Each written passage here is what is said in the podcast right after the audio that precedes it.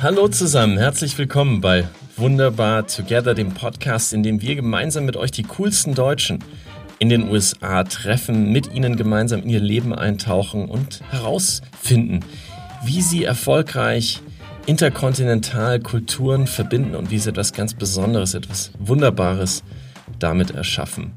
Mein Name ist Felix Zeltner, ich bin deutscher Journalist in New York und ich bedanke mich bei euch fürs Zuhören, bei den vielen, vielen Hörern, die wir dieses Jahr gewonnen haben, seit der Podcast im April an den Start gegangen ist. Der Podcast war eigentlich geplant als ja, ein kleines Projekt mit wenigen Episoden zusammen mit dem Goethe-Institut und dem Auswärtigen Amt und der Initiative Wunderbar Together. Jetzt ist was Größeres daraus geworden und wir machen weiter im Jahr 2021. Wir machen weiter mit einer neuen Website, die gerade entsteht. Vielen Dank dafür an OSK Berlin, die Kommunikationsagentur, die uns dabei hilft und bei der mein großartiger Co-Host Olli Nemmerich arbeitet. Olli ist nicht nur äh, mein Co-Pilot hier im Podcast, er macht wahnsinnig viel Arbeit hinter den Kulissen. Er ist für das gesamte Marketing zuständig. Er schiebt jetzt die Website mit an. Und er moderiert das heutige Gespräch mit unserem Gast Tom Blaschia. Es geht um Game of Thrones. Es geht um als deutscher Schauspieler in den USA durchstarten. Es geht um ja, den Schulaustausch mit den USA, wenn man aus der ehemaligen DDR kommt. Es geht um so viel heute und ich freue mich wahnsinnig auf das Gespräch und ich wünsche euch ein ganz, ganz entspanntes Ende dieses kniffligen Jahres mit unserer letzten Episode von Wunderbar Together in 2020. Viel Spaß, macht's gut und äh, viel Freude beim Hören. Hallo Tom, vielen Dank, dass du dir die Zeit nimmst. Wir sind hier per Teams zugeschaltet.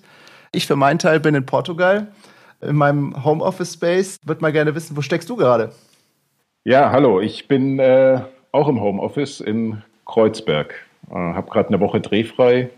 Wir drehen gerade die dritte Staffel vom Boot in Prag und ähm, da war ich gerade einen Monat und muss dann nächste Woche wieder hin. Ah, okay. Du stehst äh, jetzt für die dritte Staffel vom Boot äh, vor der Kamera. Ich, mein letzter Wissensstand war, dass du auch für Stranger Things, die vierte Staffel, vor der Kamera stehst. Ja, es geht halt alles ein bisschen durcheinander äh, dieses Jahr, weil natürlich im Februar, März alle Produktionen gestoppt wurden und deswegen Stranger Things geht für mich dann ab Januar weiter. Ah, okay. Du darfst über den, über den Plot äh, nichts verraten. Und ich, ich weiß auch, dass die, die Dreharbeiten im Januar begonnen haben und dann, du warst schon, glaube ich, in Atlanta und musst dann kurzfristig bist du wieder zurückbeordert worden. Kannst du mal ein bisschen berichten, wie das jetzt für dich war dieses Jahr, also mit den Drehstops und den Drehverschiebungen?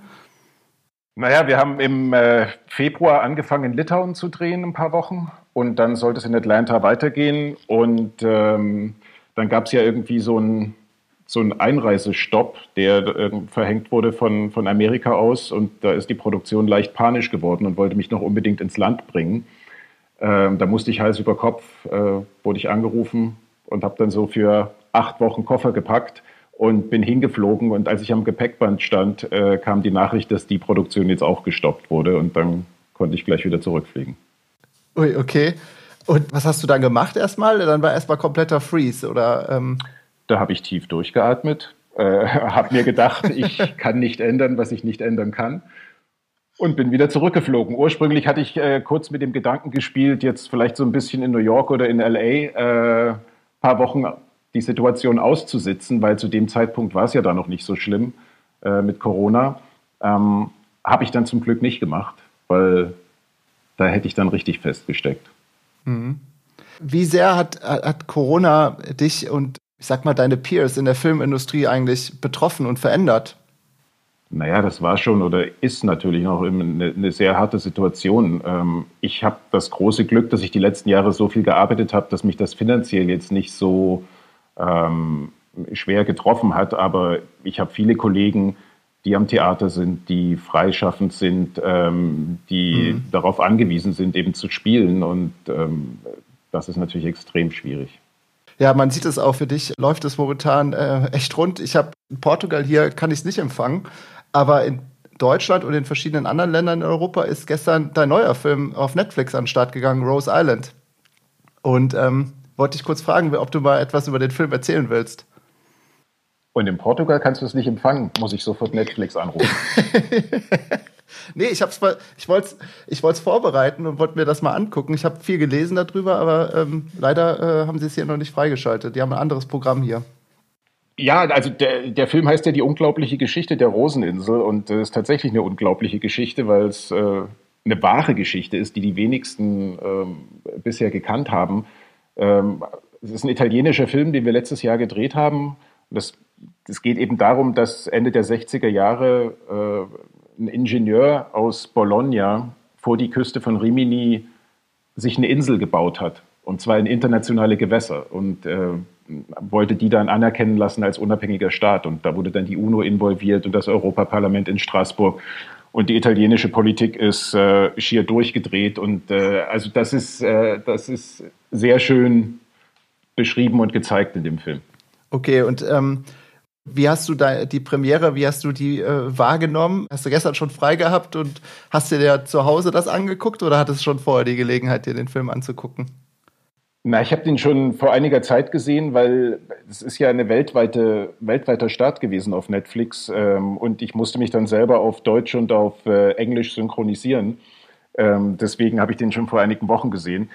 Ursprünglich sollte er auch ins Kino kommen, aber das ist jetzt äh, natürlich durch diese ganze Corona-Situation ähm, hinfällig geworden und umso besser ist es jetzt, dass er auf Netflix ist und überall gesehen werden kann. Ja, super. Bevor ich auch über äh, deine ja, äh, größten Filmerfolge auch mit dir äh, sprechen möchte. Einmal ganz kurz über deine Herkunft reden. Äh, du bist in Dona, Sachsen aufgewachsen, sprich in der, in der damaligen DDR. Und äh, mich interessiert, wann wusstest du denn eigentlich, dass du ja, Schauspieler werden willst? Ab welchem Zeitpunkt? Also in Dona äh, war ich das letzte Mal bei meiner Geburt. Äh, da stand zufällig das Krankenhaus, wo ich geboren wurde. Äh, auf, aber ich bin da in der Nähe aufgewachsen, in, in Bad Schandau und, in, und Neustadt. Ähm, äh, ja, das mit dem Schauspieler. Ich wusste relativ früh, dass ich äh, einen künstlerischen Beruf machen wollte. Was das genau sein sollte, wusste ich damals noch nicht. Ähm, erst dachte ich vielleicht irgendwas mit Musik, aber habe ich mir dann überlegt, dass das äh, sehr einsam werden könnte, weil man halt immer dann mit seinem Instrument äh, viele Stunden am Tag üben muss, äh, alleine immer in irgendeinem Zimmer. Das fand ich nicht so prickelnd und irgendwann kam ich dann auf die Idee mit, äh, mit Schauspiel und habe mich dann einfach mal beworben an den drei Schauspielschulen, die es damals in der DDR gab und äh, habe dann aus Leipzig gleich eine Rückmeldung bekommen. Die haben damals für interessierte Jugendliche ähm, sogenannte Förderkurse angeboten und da wurde ich dann eingeladen. Du wurdest, also wie ich gelesen habe, sofort auch angenommen und ähm, da hat mich natürlich interessiert, wie hast du die Leute so schnell von dir überzeugt? Hattest du irgendwie zu Hause sehr viel trainiert oder hattest du schon irgendwie Vorerfahrungen gesammelt und wie konntest du sie so schnell von dir überzeugen? Ich glaube durch Naivität und Nichtskönnen. Also da ist, ist tatsächlich äh, was Wahres dran, weil also so schnell ging es erstmal nicht. Ich war dann, wie gesagt, in, in dieser, diesem Förderkurs für, für zwei Jahre und das diente alles so der Vorbereitung auf die eigentliche Aufnahmeprüfung, die man ja bestehen muss. Und ähm, ich war sehr jung zu dem Zeitpunkt und das ist genau das, was Schauspielschulen immer suchen. Also die suchen auf der einen Seite sehr junge Leute, die sie dann wie man so schön sagt, noch formen können. Und äh, äh, in die Kategorie fiel ich dann eben. Ähm, oder sie suchen eben Leute, die schon eine Berufsausbildung haben, die schon ein bisschen was vom Leben gesehen haben. Ähm, ja. Aber das war, ähm, ja, war, war sicher ein bisschen Glück dabei, aber war eine tolle Zeit dann. Okay. Insgesamt hast du, glaube ich, bis 2007 im Theater gespielt. Und ähm, ja, im Jahr 1999 hast du deinen ersten TV-Auftritt gehabt. Der Spielfilm hieß Ich wünsche dir Liebe. Sprechen wir nicht drüber. Warum? Das war gar nicht mein erster. Es war tatsächlich, also mein erstes Theaterengagement war dann in Dresden. Und ich habe dann parallel dazu, hatte ich so ein paar kleine Auftritte, unter anderem in der allerersten Folge von äh, Stubbe mit Wolfgang Stumpf, der ja auch Dresdner ist. Ja, ähm, ja. Dann so ein paar kleinere Sachen. Ich wünschte Liebe war auch so ein, ein Pro-7-Film damals. äh, eine kleinere Rolle. Na, das war natürlich immer schwer, parallel zum Theater äh, was zu drehen, weil Theater ist ja ein 24-7-Job und ähm, da war dann nicht so viel Zeit nebenher. Mhm. Mich interessiert, wofür schlägt dein Herz äh, wirklich? In vielen Einstellungen und an langen Drehtagen mit guter Bezahlung vor der Kamera zu stehen oder eher in der Hitze des Moments, sage ich mal, live vor Publikum auf der Theaterbühne zu stehen? Ja, es ist ein Dilemma. Ich kann mich da ganz schwer entscheiden. Also ich liebe, ich liebe es, Theater zu spielen, weil es einfach spontan ist, weil es äh, situativ ist, weil das Live-Publikum da ist, ähm, ist ganz toll. Auf der anderen Seite ist es auch ein sehr flüchtiges Medium, weil ähm, selbst die beste Inszenierung, wenn die irgendwann abgesetzt ist, äh, spricht ein halbes Jahr später keiner mehr drüber. Und das ist halt beim Film anders. Also da ist auf der einen Seite der, der Arbeitsprozess sicher, naja, nicht, äh, nicht eintöniger, aber es ist, ist ähm, nicht so spontan äh, wie im Theater. Auf der anderen Seite, wenn man Glück hat und ein, und ein guter Film am Ende bei rauskommt, dann, dann ist der immer da. Also das ist dann was, was bleibt. Ich habe gelesen, viele äh, unserer Zuhörer kennen dich von Game of Thrones, äh, von deiner Rolle als äh, Jarkin. Ich weiß nicht, ob ich den richtig ausspreche. Und in dem Zuge hast du erzählt, dass du mal eine Szene drei Tage äh, versucht hast zu drehen, wie du eine, in eine Tür hineinkommst und Arya beim Schwertkampf zuguckst. Ja, das waren natürlich Perfektionisten da bei Game of Thrones. Ich meine, es war auch nicht so schwierig, weil das Budget entsprechend war. Und äh, also gerade in den späteren Staffeln äh, sie sich dann extrem Zeit lassen konnten, was gerade beim Drehen wirklich auch Luxus ist. Und es gab da wirklich eine Szene, wo ich ähm, zu einer Tür reinkomme und Aya beim, bei einem Schwertkampf zugucke und alles, was ich tun muss in der Szene, ist einmal zu nicken. Und ähm, die sollte eigentlich an einem Tag abgedreht werden, aber es hat aus unterschiedlichen Gründen nicht geklappt, weil dann noch ein Kran fehlte und dann musste noch eine andere Einstellung gemacht werden. Also wir haben die Szene dann insgesamt drei Tage gedreht und ich habe drei Tage lang genickt. Äh, danach hatte ich einen steifen Hals. Das kann ich mir vorstellen. Und sag mal, äh, ich meine, das ist ja ein Geschenk des Himmels, dass man so eine Anfrage bekommt von äh, Game of Thrones. Damals wusste, wusste eigentlich noch keiner, was Game of Thrones weltweit für einen Hype auslösen würde. Wie war das für dich, als du die Anfrage auf dem Tisch bekommen hast? Wie bist du damit umgegangen? Na, ich wusste das natürlich auch noch nicht. Also als die Anfrage kam, wusste ich, hatte ich noch nie was von Game of Thrones gehört und ähm, wusste allerdings, dass es eine HBO-Serie ist. Das war ja für die zweite Staffel. Die erste Staffel war noch nicht ausgestrahlt. Ähm, und ich hatte mich ja die ganzen Jahre davor schon immer versucht, ein bisschen noch international zu orientieren, hatte mir eine Agentur in London gesucht, ähm, habe da auch mal äh, zwei Jahre gelebt und äh, hatte schon einige Sachen in, in England dann gespielt. Und ja, man macht halt als Schauspieler ständig Castings und was reinkommt über die Agentur, macht man eigentlich. Und Game of Thrones, dieses Casting war halt eins von vielen, dass das dann ausgerechnet geklappt hat. Ja, das war ein bisschen Jackpot. Ja, das, das kann ich mir vorstellen. Und du hattest zu dem Zeitpunkt fast 20 bis 30 Castings, äh, äh, an denen du teilgenommen hast und eigentlich nicht angenommen wurdest. Und äh, kannst du sagen, wie du es geschafft hattest, gerade bei Game of Thrones dann auch die Zusage zu bekommen? Wie hast du das hinbekommen? Das kann, das kann ich nicht sagen. Also man versucht natürlich bei jedem Casting sein Bestes zu geben. Ähm, also was ich bei Game of Thrones sagen kann, ist, dass ähm, ich relativ schnell beim Lesen, also ich habe ja auch nur eine Szene geschickt bekommen von diesem strangen Character äh, Jaqen Hagar, dass ich da eine relativ, dass ich da irgendwie eine Eingebung hatte oder eine starke Idee, also wie man, wie man die Rolle spielen könnte. Ähm, eben sehr ruhig und sehr, sehr überlegen und äh, wissend. Und das habe ich versucht in dem Casting rüberzubringen und äh, das hat den Produzenten offensichtlich äh, gefallen. Okay. Stimmt das, dass du das von der Freundin äh, per Smartphone, also deine Szene aufgenommen hast und dann an die Produktionsfirma geschickt hast?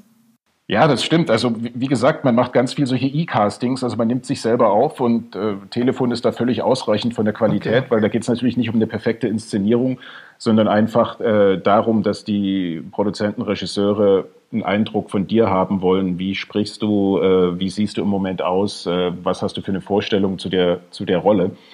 Ja, und das war irgendwie im Sommer und es war schönes Wetter draußen und äh, ich musste das aber innerhalb weniger Stunden machen. Und äh, dann hat die Freundin von mir eben das Telefon genommen und mich aufgenommen. Das war auch nur eine ganz kurze Szene. Das war äh, die erste Szene, wo, wo Jacques Hagar tatsächlich auftritt in der zweiten Staffel in so einem Käfig. Mhm. Ähm, das war eine Sache von einer Dreiviertelminute. Ja, Wahnsinn. Und dann gab es die Zusage und. Nee, dann hat es erstmal eine ganze Weile gedauert. Ich habe das Casting weggeschickt und äh, das Beste ist, man vergisst das dann. Äh, man, darf da nicht, äh, man darf da nicht jeden Tag dran denken und wann, wann rufen die mich jetzt an und ist das was geworden? Also da wird man wahnsinnig. Also man muss das dann vergessen, äh, weil das dauert dann gern mal mehrere Wochen, bis man da ein Feedback kriegt.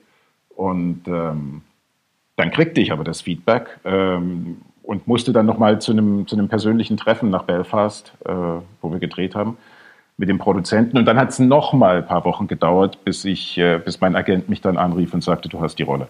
Wahnsinn. Gut. Und dann hat dich das lange Zeit beschäftigt und hast lange gedreht und ist wahrscheinlich die bislang größte US-Produktion, an der du mitgewirkt hast, oder? Ich glaube, es gibt gar keine größere US-Produktion überhaupt äh, up to date. Also was, was jetzt äh, Serien betrifft, ja, okay. war das, glaube ich, schon bisher die, die größte, teuerste, technisch am aufwendigsten. Ja. Du hast ja jetzt wirklich ein breites Spektrum. Du hast äh, das Boot, eine deutsche Produktion machst du, du hast äh, bei Jack Ryan hast du mitgespielt, äh, würde ich äh, auch sagen, US-Produktion, Game of Thrones natürlich. Was sind denn die großen Unterschiede zwischen guten deutschen und großen US-Produktionen? Das Geld. ja, es ist wirklich, es ist wirklich meistens so einfach, weil ähm, äh, das Budget bedingt natürlich die Produktionsbedingungen und äh, je mehr Geld man hat, desto mehr Möglichkeiten hat man. Also ähm, an, am Set ist, ist Zeit immer Geld, ja. Also es geht immer, muss immer relativ schnell gehen, weil so ein Drehtag wahnsinnig teuer ist.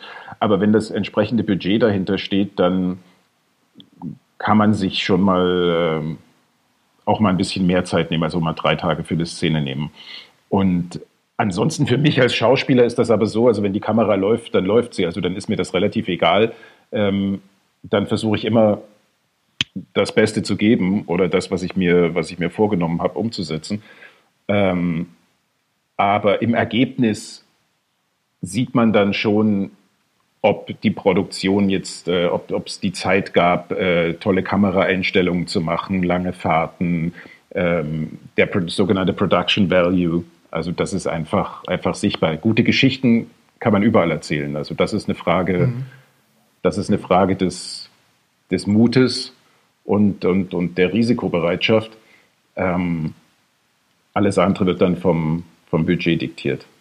Ich frage mal ganz naiv, ist das so, dass sich die deutschen Filmemacher im Durchschnitt betrachtet noch zu wenig trauen? Sind die Amerikaner einfach mutiger, experimenteller, professioneller? Es sollte doch auch möglich sein, eine große deutsche Produktion aus dem Boden zu stampfen, oder? Naja, die deutschen Filmemacher trauen sich schon. Aber äh, das sind ja nicht die, die bestimmen und entscheiden, sondern das sind meistens die Sender.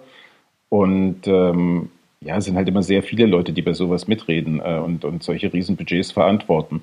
Und da ist es generell so, oder finde ich, da gibt es ein, das liegt für mich im Mentalitätsunterschied begründet zwischen, zwischen Deutschen und Amerikanern. Also Amerikaner sind halt per se äh, risikofreudiger, äh, weil sie das auch sein müssen, ja, weil sie ähm, die müssen ohne, ohne Netz und doppelten Boden arbeiten, ähm, in, in jedem Aspekt ihres Lebens. Ähm, und äh, die sind darauf angewiesen, aufzufallen, irgendwas äh, was Einzigartiges zu schaffen und äh, was, was neu ist. Äh, und in Deutschland ist es halt immer noch so ein bisschen so eine, so eine Security-Mentalität, ganz oft. Jetzt haben wir natürlich schon einige, äh, man sagt in Deutschland auch immer unser Mann in Hollywood oder unsere Frau in Hollywood.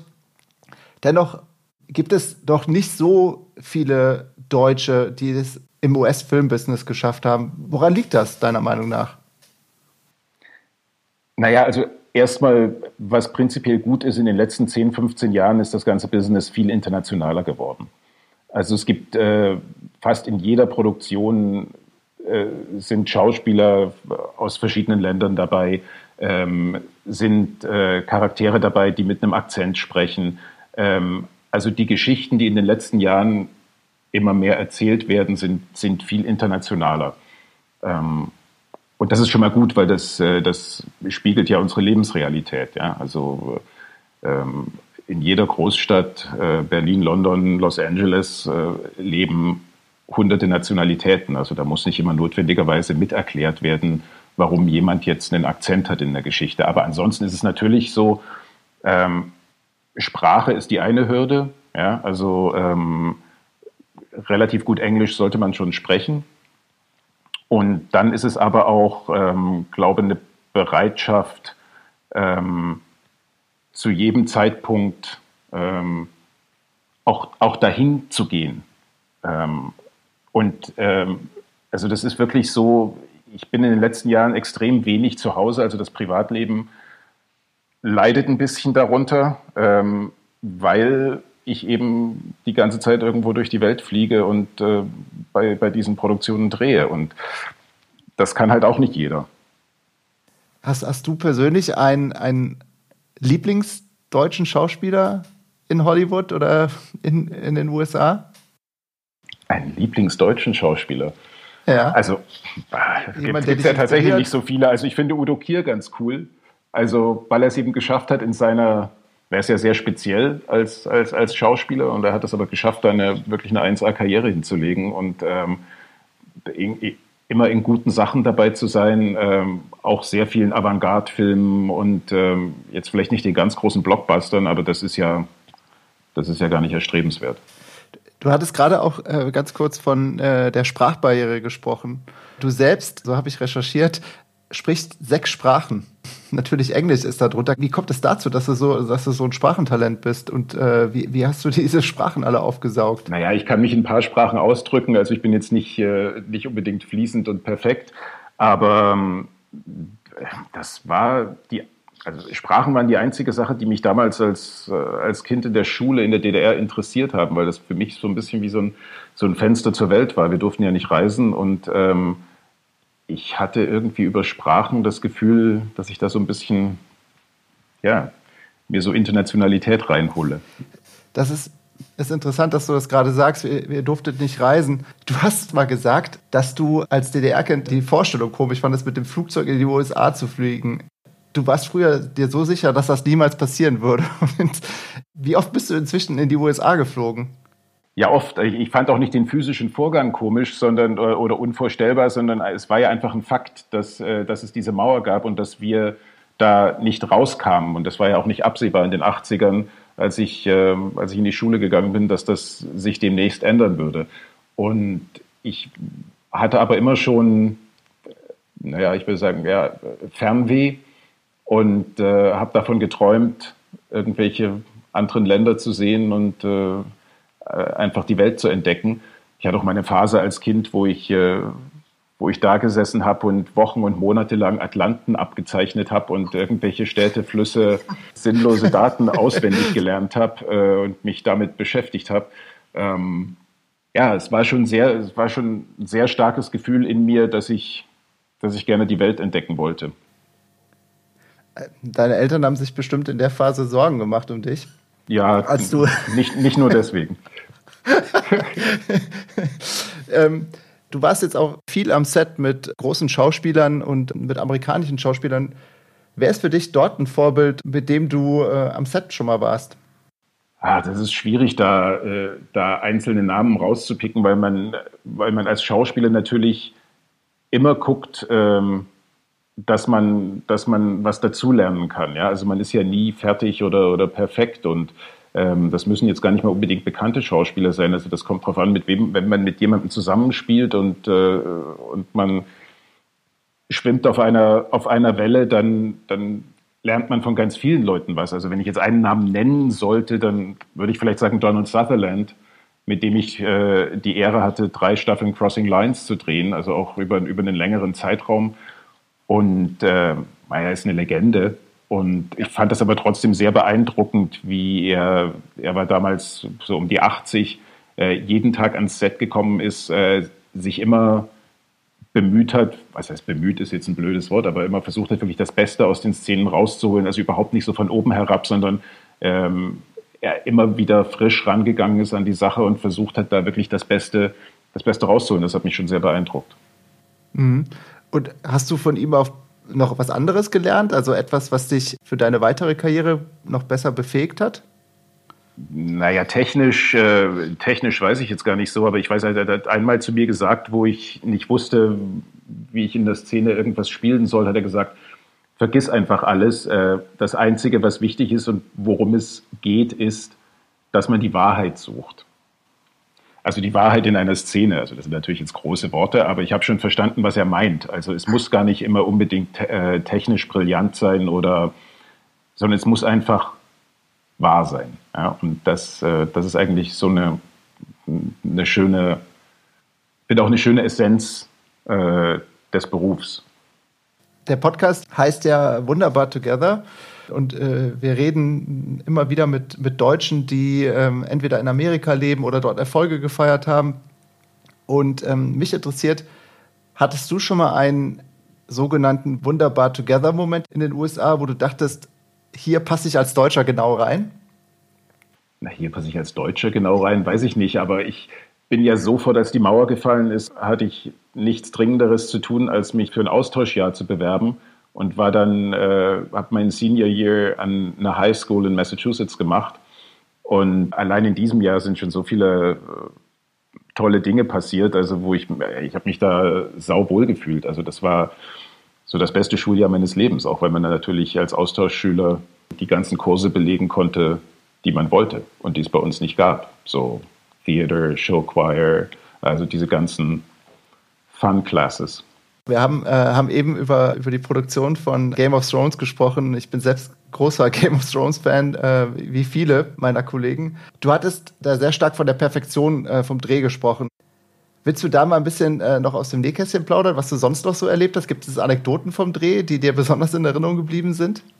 Na, das ist ja meine absolute Hassfrage von Journalisten, wenn, äh, wenn nach Anekdoten gefragt wird. Das klingt immer so, als würden wir äh, äh, da sitzen und uns eine lustige Zeit machen. Äh, machen wir natürlich auch. Ja. Aber, ähm, aber das ist schon, also Dreh, also der, der Vorgang des Drehens ist, äh, ist relativ unsexy, weil ähm, es hat halt sehr viel mit Warten zu tun. Mhm. Ja? Also ein kluger Mann hat auch mal gesagt, Schauspieler werden nicht fürs Drehen bezahlt, sondern fürs Warten. Ähm, das, das Spielen ist dann umsonst. Ähm, aber es ist tatsächlich so, dass man, dass man an manchen Tagen äh, sechs, acht Stunden rumsitzt und äh, auf seinen Auftritt wartet. Und die Kunst ist eben dann, oder auch die Aufgabe, dass man dann in dem Moment, wo man dran ist, wirklich 100 Prozent gibt und, ähm, und dann versucht, ja, das Beste, das Beste, Bestmögliche zu spielen.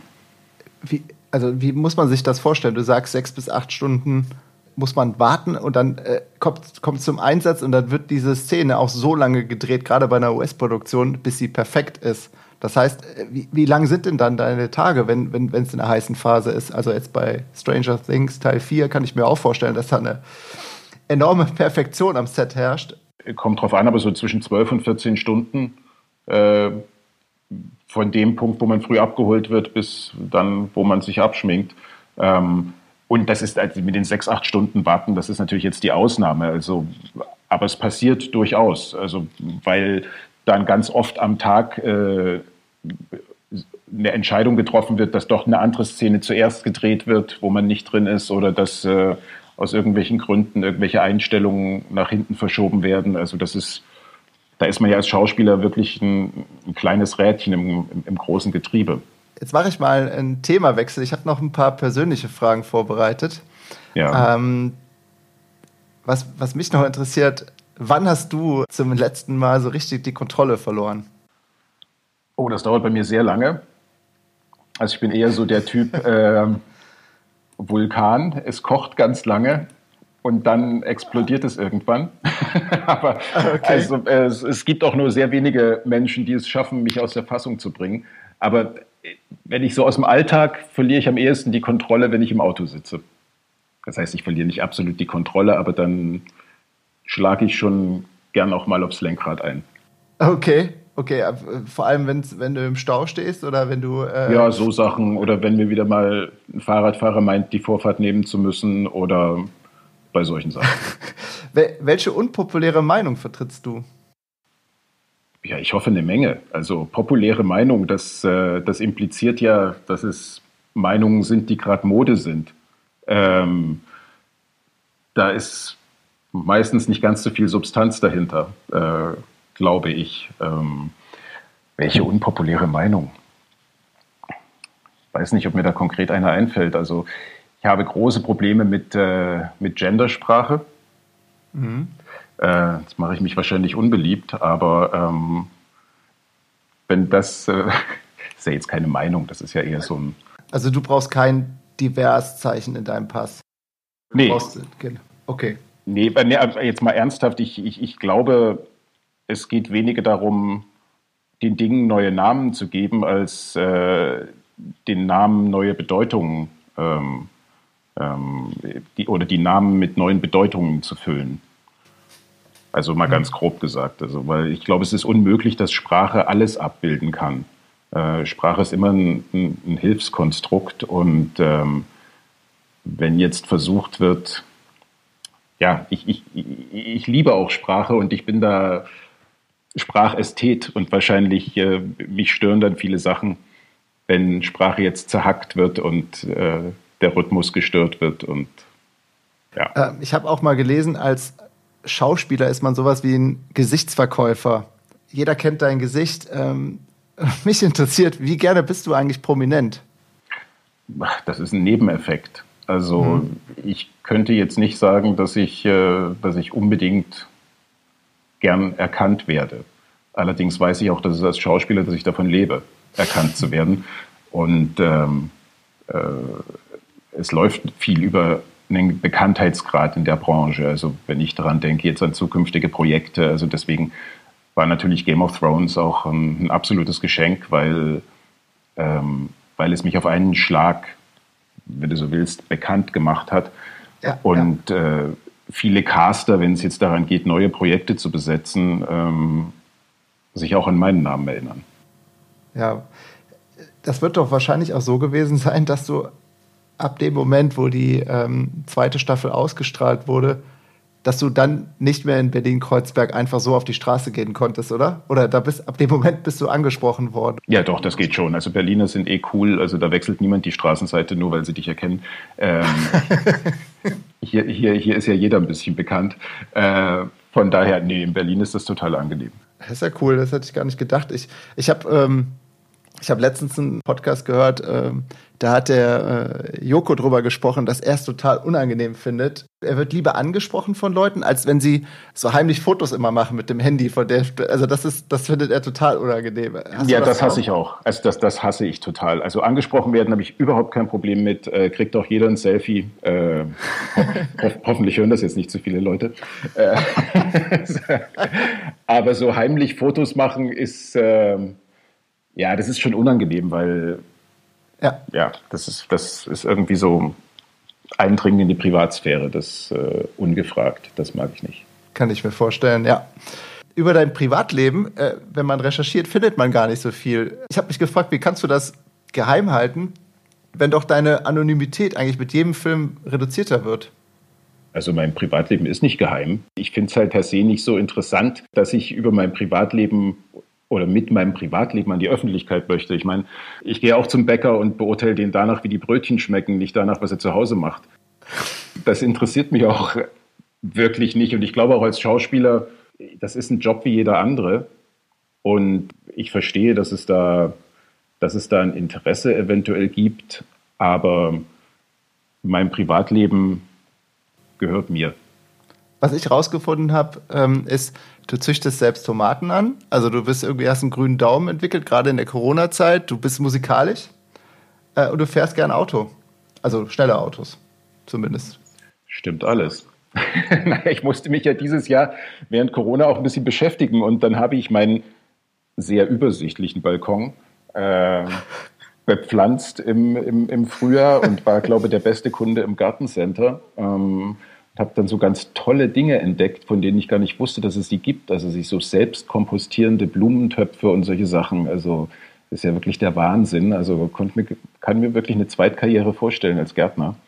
Ähm, nee, und ähm, Musik, ja, ich, ich habe früher Klavier gelernt ähm, und ist leider in den letzten Jahren ein bisschen ins, ins Hintertreffen geraten, weil man trägt ja das Klavier jetzt nicht immer rum mit sich und ich war sehr selten zu Hause. Das konnte ich dieses Jahr auch wieder ein bisschen intensivieren. Deswegen, ich fand die Corona-Zeit jetzt gar nicht so schlecht, wenn ich das sagen darf. Ja. Darfst du. Klar, weil du das Beste draus gemacht hast. Also, äh, du bist auch viel Fahrrad gefahren, habe ich auf Instagram gesehen und hast irgendwie Berlin neu für dich entdeckt. Das, ja, äh, ja, es war toll. Also Berlin hat ein tolles Umland und äh, sobald du aus der Stadt raus bist, ist ja da nichts mehr außer Natur. Und ähm, nee, das war toll. Ich bin noch im, im äh, Sommer war ich dann noch mit einer Freundin, sind wir durch die Alpen gefahren, zwei Wochen auf dem Fahrrad. Das war, das, ja, das war ein tolles Erlebnis. Das hätte ich sicher nicht gemacht, wenn ich jetzt äh, das ganze Jahr gearbeitet hätte. Ja, du warst davor fast 280 Tage im Jahr unterwegs. Ähm, kommen wir aber gleich nochmal zu. Weil, ähm, ich habe noch eine letzte persönliche Frage. Von wem hast du in deinem Leben am meisten gelernt? Puh, das ist wieder so eine Alles- oder Nichts-Frage. Also ich. Äh ich mache es ja nicht einfach. Ich, ich, ich, müsste jetzt eigentlich sagen von meinen Eltern. Ähm, Habe ich ja auch tatsächlich viel gelernt. Das kommt ja darauf an, in, in, in, welcher Hinsicht. Also beruflich ähm, gab es, äh, gab es viele Leute, ähm, vor allem am Theater, also in meinen ersten Jahren, weil ich nach der Schauspielschule hatte ich eher so das Gefühl, ähm, jetzt habe ich das studiert, aber jetzt weiß ich, jetzt weiß ich gar nichts mehr. Also ich war äh, relativ verunsichert nach dem Studium. Ähm, und da gab es dann äh, einige Schauspieler in, in Leipzig, da, wo ich während des Studiums auch war, die, die mir da sehr geholfen haben. Und ja, es gibt immer in jeder Lebensphase gibt es dann Leute, die, von denen man was lernen kann. Das ist ja auch das Gute. Mhm. Aber es gibt, gibt jetzt keine äh, Person, die außer Donald Sutherland, die herausragt? Ähm, fällt mir jetzt spontan niemand ein, nee noch ein paar Fragen zur Zukunft, weil das war einfach so, dass du jetzt sehr, sehr viel unterwegs warst. Ähm, 280 Tage im Jahr äh, vor der Corona-Krise. Und äh, für die ganz großen Drehs wird, wird ja immer ein, ein riesen logistischer Aufwand betrieben. Ähm, ich glaube, bei Jack Ryan war es so, du hast zuerst in Kolumbien gedreht, bis dann nach London, äh, dann wiederum in New York. Ähm, so sah die Produktion aus. Was denkst du, wie dieser Reise- und Produktionsaufwand in Zukunft eigentlich gemanagt wird. Geht das so weiter oder wird sich äh, wird, wird die Art zu drehen und die Art zu produzieren sich ändern, selbst bei den großen US-Produktionen? Tja, das ist eine gute Frage. Also ich vermute, es geht genauso weiter, wie es war. Ist, ist, ist meine Vermutung, äh, wenn es denn wieder möglich ist. Ähm, aber natürlich auch unabhängig von Corona jetzt ähm, achten jetzt schon ganz viele Produktionen darauf, ähm, dass sie grüner produzieren. Ja, also das geht bei ganz bei ganz kleinen Dingen los, wie am, dass es am, am, am Set eben keine Wegwerfbecher mehr gibt, dass es keine Plastikflaschen mehr gibt. Also das ist, das äh, beobachte ich jetzt schon bei ganz vielen Produktionen, aber wenn es natürlich um Locations geht, also wenn du äh, Kolumbien brauchst, äh, das kannst du ja schlecht in Brandenburg drehen. Ähm, also geht wahrscheinlich auch, äh, aber da ist dann die Postproduktion wieder umso teurer, um es dann so aussehen zu lassen. Ähm, ich weiß nicht, es ist natürlich immer eine Abwägungsfrage, aber ja, wir, wir, wir werden es sehen. Also die Branche entwickelt sich auf alle Fälle auch weiter. Wie ist das denn jetzt bei, wenn du das sagen darfst, bei Stranger Things äh, äh, abgelaufen? Habt ihr da an einem Ort gedreht oder bist du auch trotz der aktuellen Situation, äh, hast du mehrere Drehorte besucht? Na, ich habe ja angefangen, wie gesagt, in Litauen. Ähm, da werden die meisten Außenszenen gedreht, äh, jetzt in, in, in, meinem Erzählstrang. Und der andere Drehort ist dann Atlanta. Also das ist relativ übersichtlich, äh, weil in Atlanta gibt es auch die, äh, die großen Studios, äh, wo viel gedreht wird. Und da wird die, also 80 Prozent der Produktion werden da gedreht. Okay. Das ist ja überschaubar. Äh, bevor ich zu äh, einer schnellen Fragerunde komme, ganz am Ende, habe ich, würde mich natürlich interessieren, ähm, ja, das Jahr 2020 neigt sich dem Ende zu. Ähm, wie geht es für dich persönlich weiter und welches Projekt steht für dich 2021 an? Ah, ja, ich hoffe einige. Also jetzt geht es erstmal im Januar dann mit Stranger Things los, dann äh, das Boot noch parallel, ähm, geht dann auch noch bis, bis Februar und dann ab März wieder Stranger Things. Das ähm, geht, glaube ich, noch den Großteil des Jahres. Ähm, und dann muss ich mal gucken. Also das, das, ist eigentlich schon relativ viel. Also das muss ich erstmal einigermaßen gut hinkriegen. Und noch eine, eine Frage zu Stranger Things. Äh, wie schnell hat da, da, das Casting da geklappt? Äh, genauso schnell wie bei Game of Thrones oder äh, musstest du da ein bisschen das länger war, dran arbeiten? Das war relativ ähnlich. Ich musste äh, deshalb ein bisschen länger am Casting arbeiten, weil ich, äh, das darf ich ja sagen, weil ich einen Russen spiele. Und äh, da hat mir auch mein DDR-Schulrussisch was gebracht. Also, was, wo ich früher nie gedacht hätte, dass das irgendwann mal was nützt.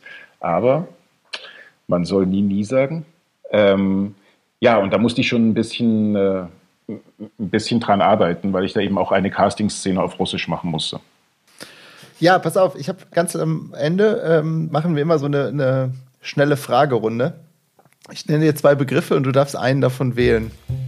Okay? Äh, ich starte einfach mal. Fahrradfahren oder Autofahren? Oh, da muss ich mich jetzt entscheiden. 2020 Fahrradfahren, ansonsten jederzeit Auto. Reiten oder Klavier spielen? Das ist nämlich auch etwas, was man rausgefunden hat. Du reitest aber trotzdem auch gerne. Naja, ich habe schon mal auf dem Pferd gesessen, aber ich, okay. äh, ja. Traben oder galoppieren? Mm, galoppieren. Keyboard oder Flügel? Flügel. Bach-Etüde oder Jazz? Mm, Bach-Etüde doch Bach-Etüde. Ich bin, äh, also wenn es ums selber Spielen geht, ähm, Bach-Etüde. Wohnort Deutschland oder USA? Deutschland. Eigentlich wäre doch äh, vielleicht sogar USA doch aber für deine Karriere doch besser, oder? Ah, das, das, das weiß ich nicht. Also ich, ich bin natürlich oft in Amerika und ich, ich mag es da auch total, aber ich, äh, äh, schätze auch viele Vorzüge von Deutschland, die man manchmal gar nicht so sieht, wenn man die ganze Zeit hier ist. Textnachrichten oder telefonieren? Telefonieren. Elb, Sandstein oder Grand Canyon? Da muss ich jetzt Elb-Sandsteingebirge sagen, weil das wahrscheinlich weniger Leute kennen. Ähm, nee, ganz tolle Gegend, bin ich ja aufgewachsen. Ähm, äh, früher habe ich das Wandern gehasst und äh, mittlerweile fahre ich doch so oft wie es geht. Also zwei, dreimal im Jahr fahre ich schon hin, um, um ein bisschen wandern zu gehen. Workaholic oder freizeitsüchtig? Workaholic. Frühaufsteher oder Nachteule? Nachteule.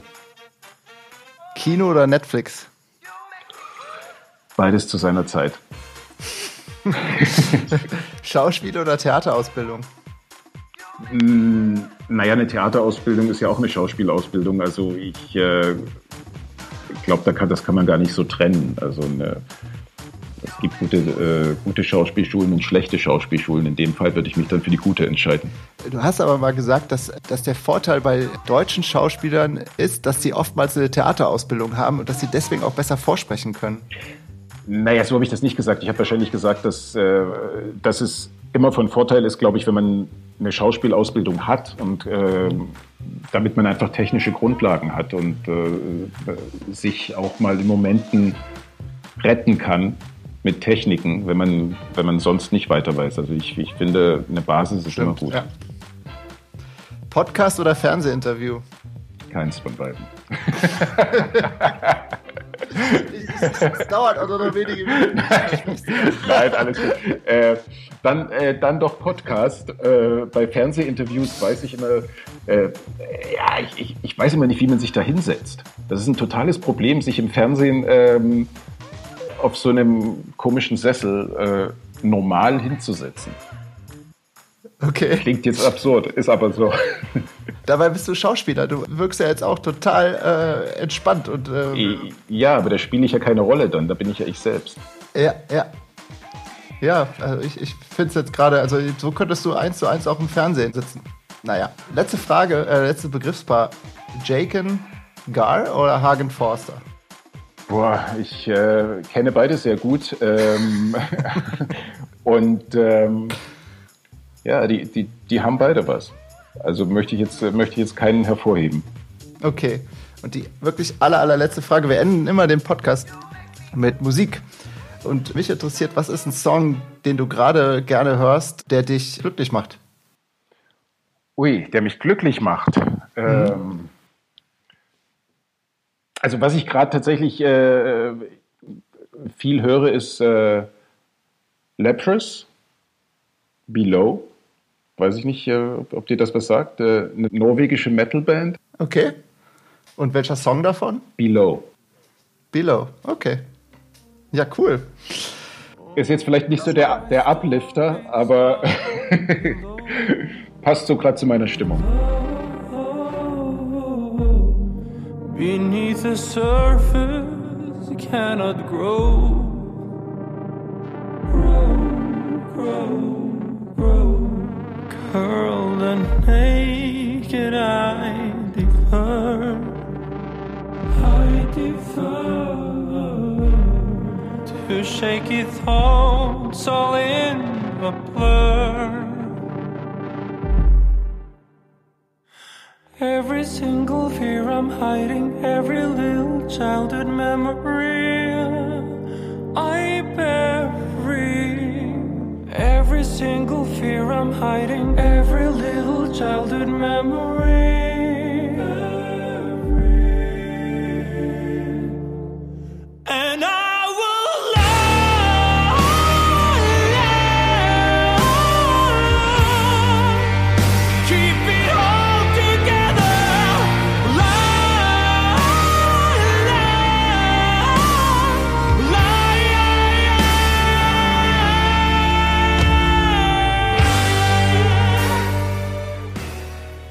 Erstmal vielen, vielen Dank. Wir haben ein bisschen überzogen. Ich weiß, äh, dass, du, dass du viel gebucht bist und ähm, danke dir recht herzlich für deine Zeit. Das hat mir äh, enorm viel Spaß gemacht. Hast du noch ein letztes Wort, vielleicht fürs Publikum? Letzte Worte sind immer gefährlich. Ich, ich hoffe, ich sage ja. noch viele Worte in der Zukunft. Ähm, nee, mir hat es auch Spaß gemacht und äh, ja, alles okay. gut. Super, ich äh, danke dir recht herzlich. Danke Tom Vlaschia und Olli Namerich. Was für ein spannendes Gespräch und danke wie immer auch an Heiner Dalken und Peter Tuck, unsere Producer, die hart arbeiten an diesem Podcast. Danke auch an das wunderbar Together Team in Washington DC. Danke an euch alle fürs Zuhören und wir freuen uns auf euch im neuen Jahr mit tollen Gästen. Cornelia Funke, Bestsellerautorin, die auf einer Avocado Farm in Kalifornien lebt, wird bei uns zu Gast sein. Satu Sabali, WNBA-Star und unglaubliches Basketball-Genie, wird bei uns zu Gast sein. Und Monika Bäuerlein, Chefredakteurin von Mother Jones. Das sind nur drei der wunderbaren Gäste, die uns erwarten in den ersten Wochen des neuen Jahres. Und wir freuen uns riesig, darauf, mit Wunderbar Together den Podcast weiterzumachen. Und wir freuen uns riesig auf euch und natürlich auf euer Feedback. Nagelneue E-Mail-Adresse felix at wunderbarpodcast.com. Wenn ihr Vorschläge habt, Wünsche, Feedback, Kritik, schreibt mir, schreibt uns. Wir freuen uns von euch zu hören und wir wünschen euch ein gutes Rüberkommen ins Jahr 2021.